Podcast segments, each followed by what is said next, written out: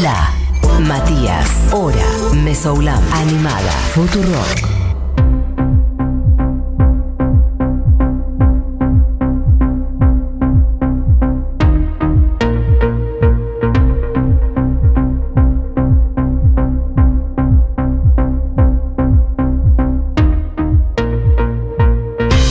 Hi, mom. Yeah, I know. Okay, bye.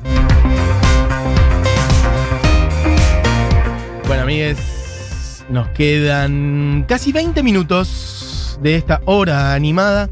Y como venía diciendo, hoy es lunes y vamos a hablar de un monstruo absoluto que se llama Oscar Alemán. Pero antes, ahora sí, oficialmente, quiero decirles que pueden seguir la playlist de otras músicas de mm, los lunes, en donde van a encontrar un montón de música. La- Miren, ayer le estuve poniendo música a cada una de las columnas que fui haciendo. Es así, es una playlist híbrida, en el sentido de que está las columnas que fui haciendo acá los lunes y pegado a eso eh, están los tracks de cada una de esas columnas. Entonces van a encontrar música de Gardel, de Atahualpa Yupanqui, de Chico Huarque, de Paquita la del Barrio, de Susana Vaca, de folclore de Latinoamérica, de jazz, de tango, de lo que se les ocurra. Está muy laburada. De Cita Rosa, de todas las columnas que fui haciendo de otras músicas desde el año pasado hasta acá. Bueno, un montón. Las del año pasado le tengo que agregar música todavía porque es un montón de tiempo, pero ya la voy a ir completando en estos días. Por lo pronto, bueno, dicho eso, hoy vamos a hablar de un monstruo absoluto que se llama Oscar Alemán y que puede empezar a sonar su música de ahí. Tenemos un montón de música para que suene de él y tenemos un rato. Yo voy a tratar de, uf, en estos 15 minutos contar su historia, pero voy a ir despacio porque lo amerita. Y es un músico mm, que, bueno, agarró el sonido del jazz, básicamente pionero del jazz en Argentina, para decirlo así nomás. Les voy a tirar algunas características de él al principio para que se hagan un poco una idea de la, importancia del personaje, de su historia tan particular. Eh, nacido en el Chaco, eh, lo que hoy llamaríamos identidad marrón, básicamente piel marrón, casi negro, digamos. Eh, nacido en el Chaco, hijo de padre uruguayo y madre este, cuom, indígena de la zona. Pobreza total. Su padre se suicidó. Uno de sus músicos con los que arrancó a tocar también se quitó la vida después. Eh, sobrevivió como pudo juntando monedas en Brasil durante años. Agarró y consiguió meterse un poquito en el mundo de la música. Se compró él con las monedas de la calle su primer cavaquinho. Terminó mm, brillando eh, musicalmente en Buenos Aires. La pegó, se fue a París, tocó en los mejores lugares de Europa. eh, brilló en cabarets y en otros formatos de de los años 30 sobre todo. Y se codió con el jazz. Los músicos de Estados Unidos lo veían en Europa y de primerísima línea. Me refiero a Louis Armstrong o por otros de Europa como Django Reinhardt. Volvió acá a Argentina y también explotó en el momento en el que el tango en los años 40 era el formato de entretenimiento en el centro porteño, la, la década de esplendor del tango. Bueno, él con su guitarra mm, brillando en el escenario, haciendo otro sonido, música jazz, este, y después, bueno, un poco desapareció de la escena en los años 60, este, ínfimo, él, menudo, muy flaco, eh, virtuosísimo con la guitarra, para muchos el mejor guitarrista de la historia argentina en general y uno de los mejores a nivel mundial, lo dice muchísima gente eh, que no solamente lo ha visto, sino muchísimos músicos también muy calificados. Walter Malosetti, el padre de Javier Malosetti, de hecho prácticamente arrancó a tocar la guitarra eh, por haberlo visto a él en millones de bailes, piensen ustedes, antes de que la música existiera en plan boliches y la música estuviera grabada, discotecas y demás, la música se, se performeaba en vivo. Ahí estaba Troilo tocando para, en sus bailes y otros en plan tango y había muchos que tocaban otros tipos de música. Bueno, él es pionero del sonido del jazz en Argentina, pero no solamente jazz, jazz le queda cortísimo. Él toca muchísima música de todos lados, eh, milongas, pero sobre todo también conexión con la música brasilera, música de todo el continente, básicamente todo lo que tenga swing.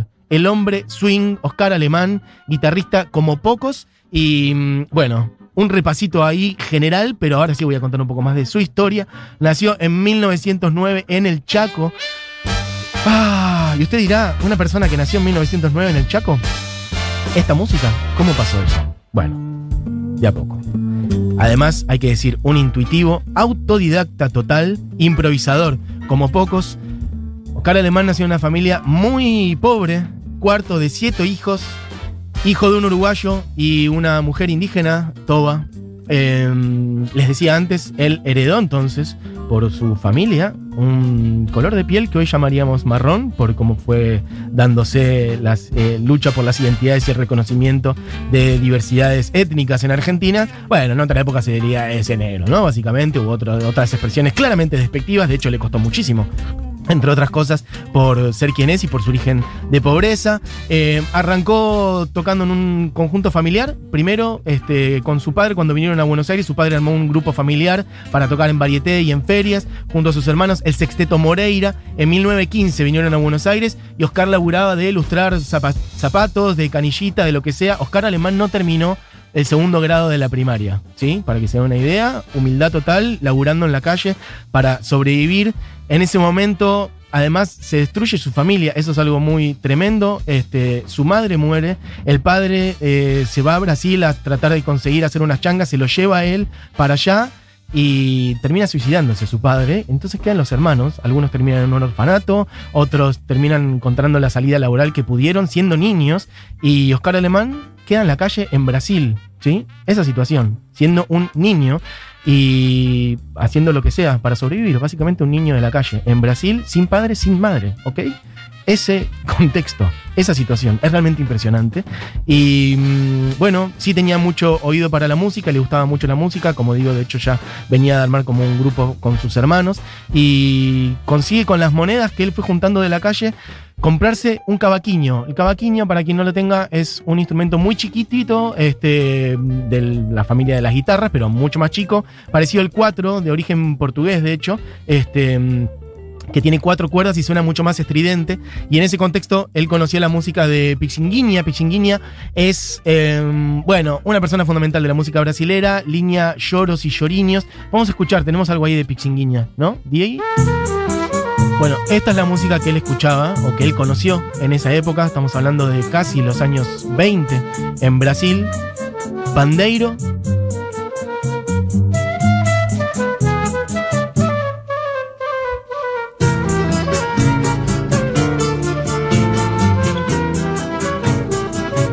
Mira, si adelantas un poco, si vas más hacia el final o a la segunda parte, por ahí se va a escuchar. Hay un sonido un poquito más estridente que está ahí de fondo. Bueno, claramente hay viento adelante, Pichinguinha, otro día podemos hablar de él.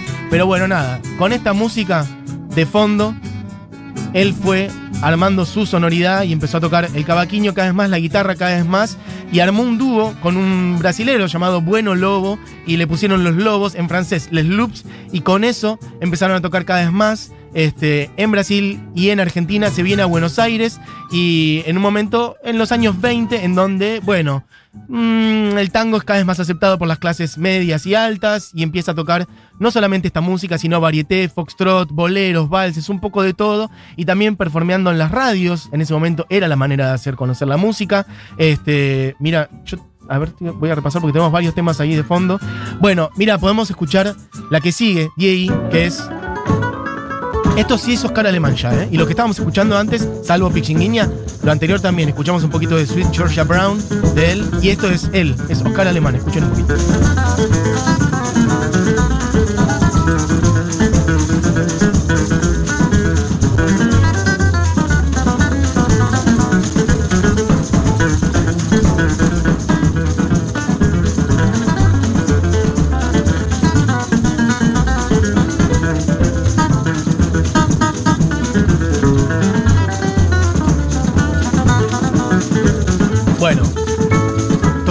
Rápido, obviamente, pero sobre todo con mucho swing y mucha capacidad de improvisar. Piensen ustedes, autodidacta total.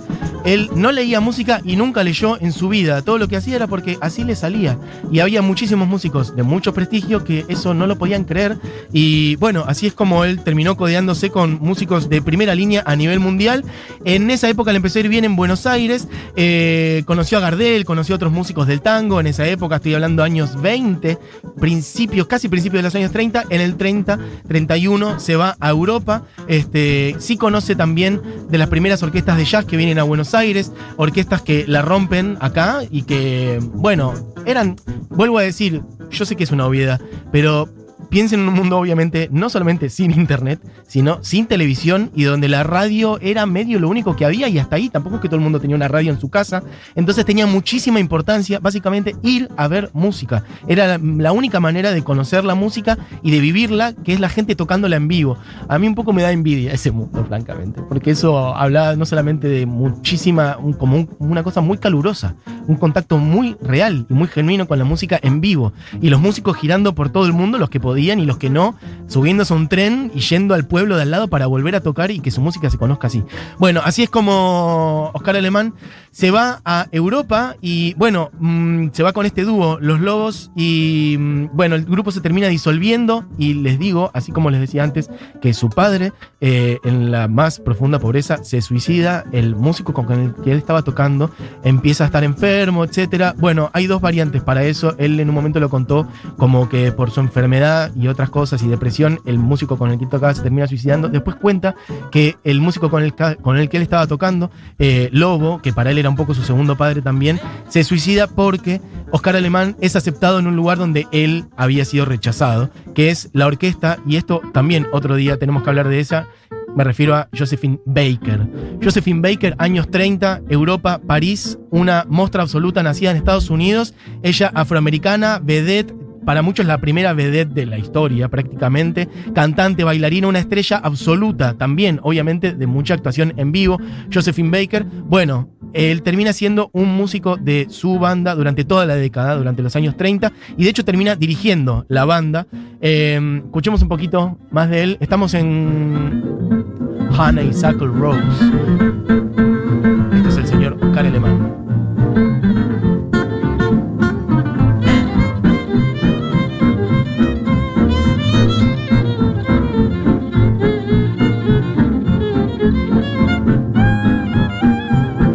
Quedar sin tiempo, como me suele pasar. Así que quiero que escuchen un fragmentito de algo de Oscar Alemán, de él contando su virtuosismo. En ese momento en Francia era el epítome de- del polo cultural y de lo cool, obviamente. Piensen el periodo de entreguerras. Este.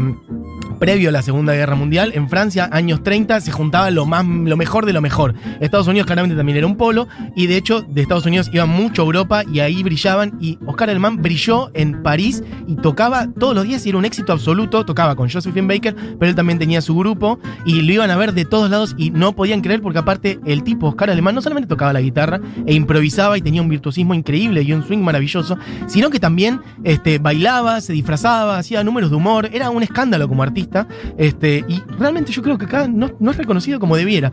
Bueno, quiero que escuchen a Oscar Alemán él mismo contando cómo hace distintas partes él solo con la guitarra, porque uno puede llevar el ritmo con la guitarra o puede meter melo con la guitarra. Bueno, Oscar Alemán hacía las dos cosas. Quiero que escuchen esto, es una explicación de él de I Got Rhythm, que es una canción muy conocida. Vamos al audio, y ahí. Te, te conocen esto, ¿no? Ustedes conocen esto, dice, y ahí hace la melo. ¿No? Una- guitarra tiene que hacer eso y la otra tiene que hacer.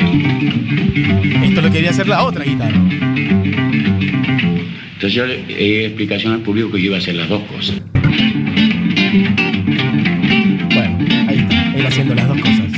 Bajos de la guitarra haciendo una cosa y con la parte aguda de la guitarra haciendo otra cosa al mismo tiempo.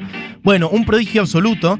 Podemos escuchar la canción I Got Rhythm. Bueno, esta es la grabación posta de Oscar Alemán, que tiene que volver a Buenos Aires, eh, forzado en buena medida por el inicio de la guerra, de la Segunda Guerra Mundial en Francia. De hecho, él se ofrece como voluntario para la guerra en Francia y hay una escena en donde él está caminando por la calle. Al final no lo llaman para el ejército en ese momento, pero él está caminando por la calle y mm, básicamente los nazis que estaban en Francia ya eh, matan a una persona delante suyo, otra persona reacciona, matan a la persona que reaccionó.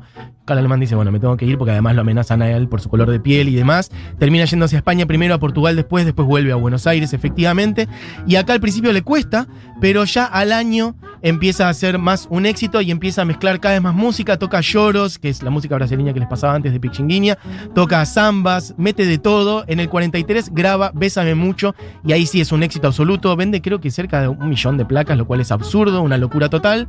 Em, amplía su orquesta, empieza a armar quintetos, sextetos, bueno, y ya esa es su época de oro acá en Argentina, es muy reconocido.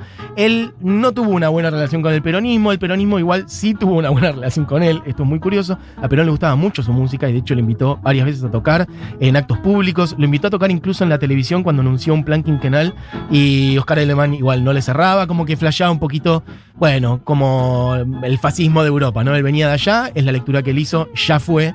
Este, mm, bueno, quiero que escuchemos un poquitito de algo más de él. Vamos a escuchar Rosa Selva del señor Oscar Alemán, un poquitito ahí de fondo, casi para ir cerrando, pero no quiero hablar solamente, quiero que escuchen, obviamente.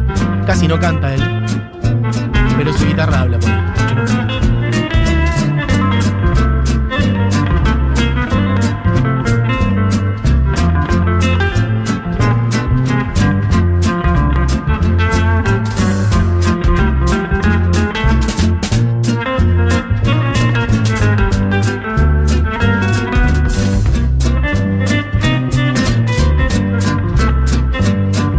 Es la presentación del tema. En todas las canciones después hay un momento de mucha improvisación. Oscar Alemán participó de películas también. Como les digo, si buscan fotos de él o material de él, van lo van a encontrar disfrazado, bailando, jugando al fútbol, tocando la guitarra, tocando el cavaquinho, tocando el pandeiro.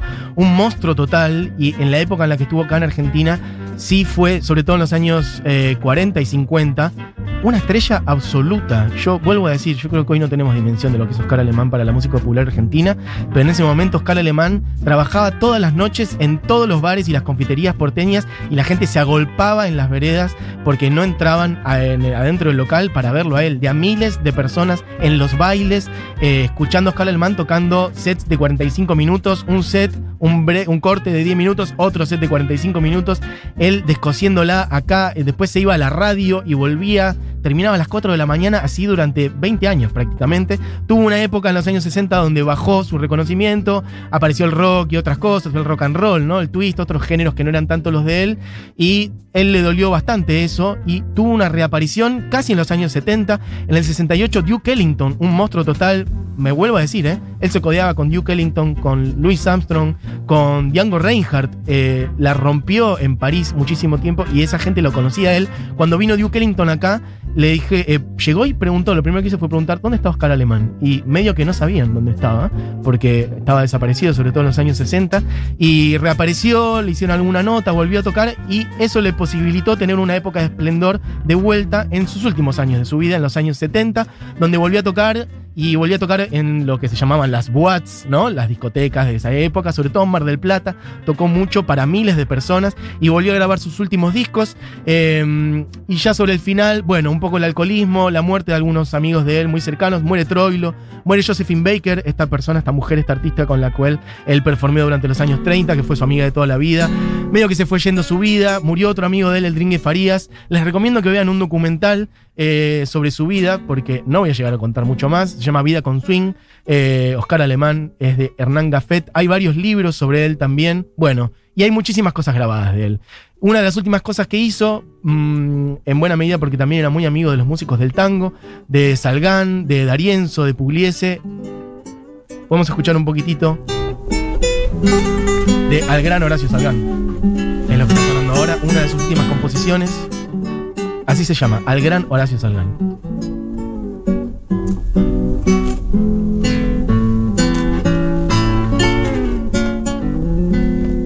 Casi todo lo que puse es instrumental. Voy a poner algo que no es instrumental para que lo escuchen también a él jugando un poco, porque en su música también aparece su humor.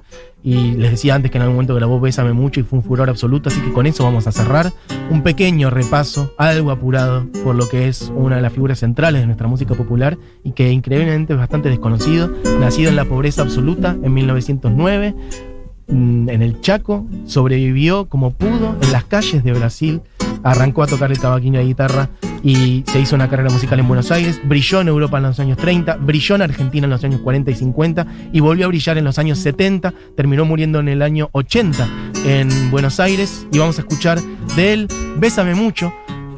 Antes les digo que se quedan con Seguro La Habana, con Julia Mengolini, Fito Mendonza Paz y gran equipo como siempre. Y les vuelvo a decir que pueden seguir la playlist de otras músicas en donde van a encontrar todo esto y mucho más. Van a encontrar cosas de Chico Huarque, de Elis Regina, miren, estoy scrolleando, de Natalia Lafourcade, de Los Panchos, de Luis Miguel, de Tonolec, de María Landó, de Lila Downs, de Alfonsina y el Mar, de Liliana Herrero, del dúo Orozco Barrientos, de Goyeneche. Bueno, todas las cosas que vengo haciendo en otras músicas están en esa playlist. La acabamos de tuitear, pueden encontrarla ahí y pueden encontrarla también en, en Instagram y hacer swipe up y la empiezan a seguir. Bueno, amigues, Vamos a cerrar entonces con el señor Oscar Alemán haciendo Bésame mucho. Y tirarla nomás cuando quieras. Arranca instrumental al principio y después la cantan. Y es. Bueno, muy gracioso como la cantan también. Gracias a todos por sus mensajes. Esto fue la hora, la hora alemanada, la hora animada. Oscar Alemán hoy. Mi nombre es Matías Mesoblán. Volvemos el día de mañana. Escuchen esto, escúchenlo a él en la guitarra y escuchen cómo juegan cantando esta canción. Bueno, disfruten. Oscar Alemán, amigos. Adiós.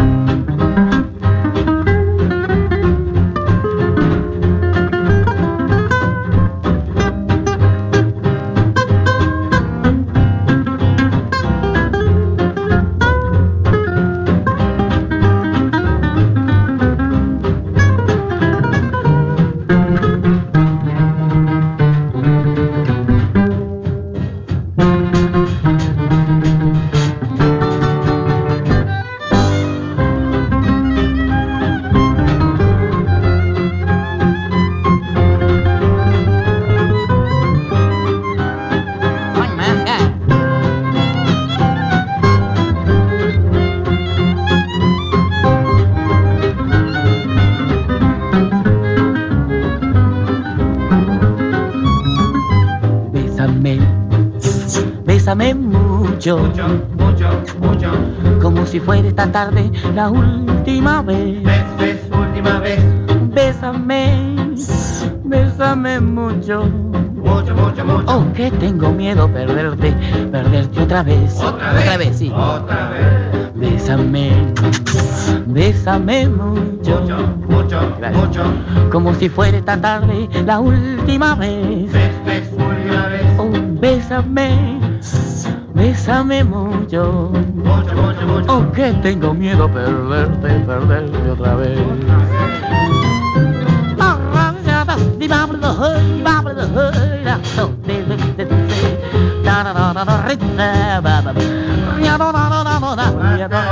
Bésame, bes- bésame mucho, Mucho, mucho. como si fuera esta tarde la última vez. Vez. Bésame, No. bésame mucho. Ay, que tengo miedo perderte, perderte. La hora animada.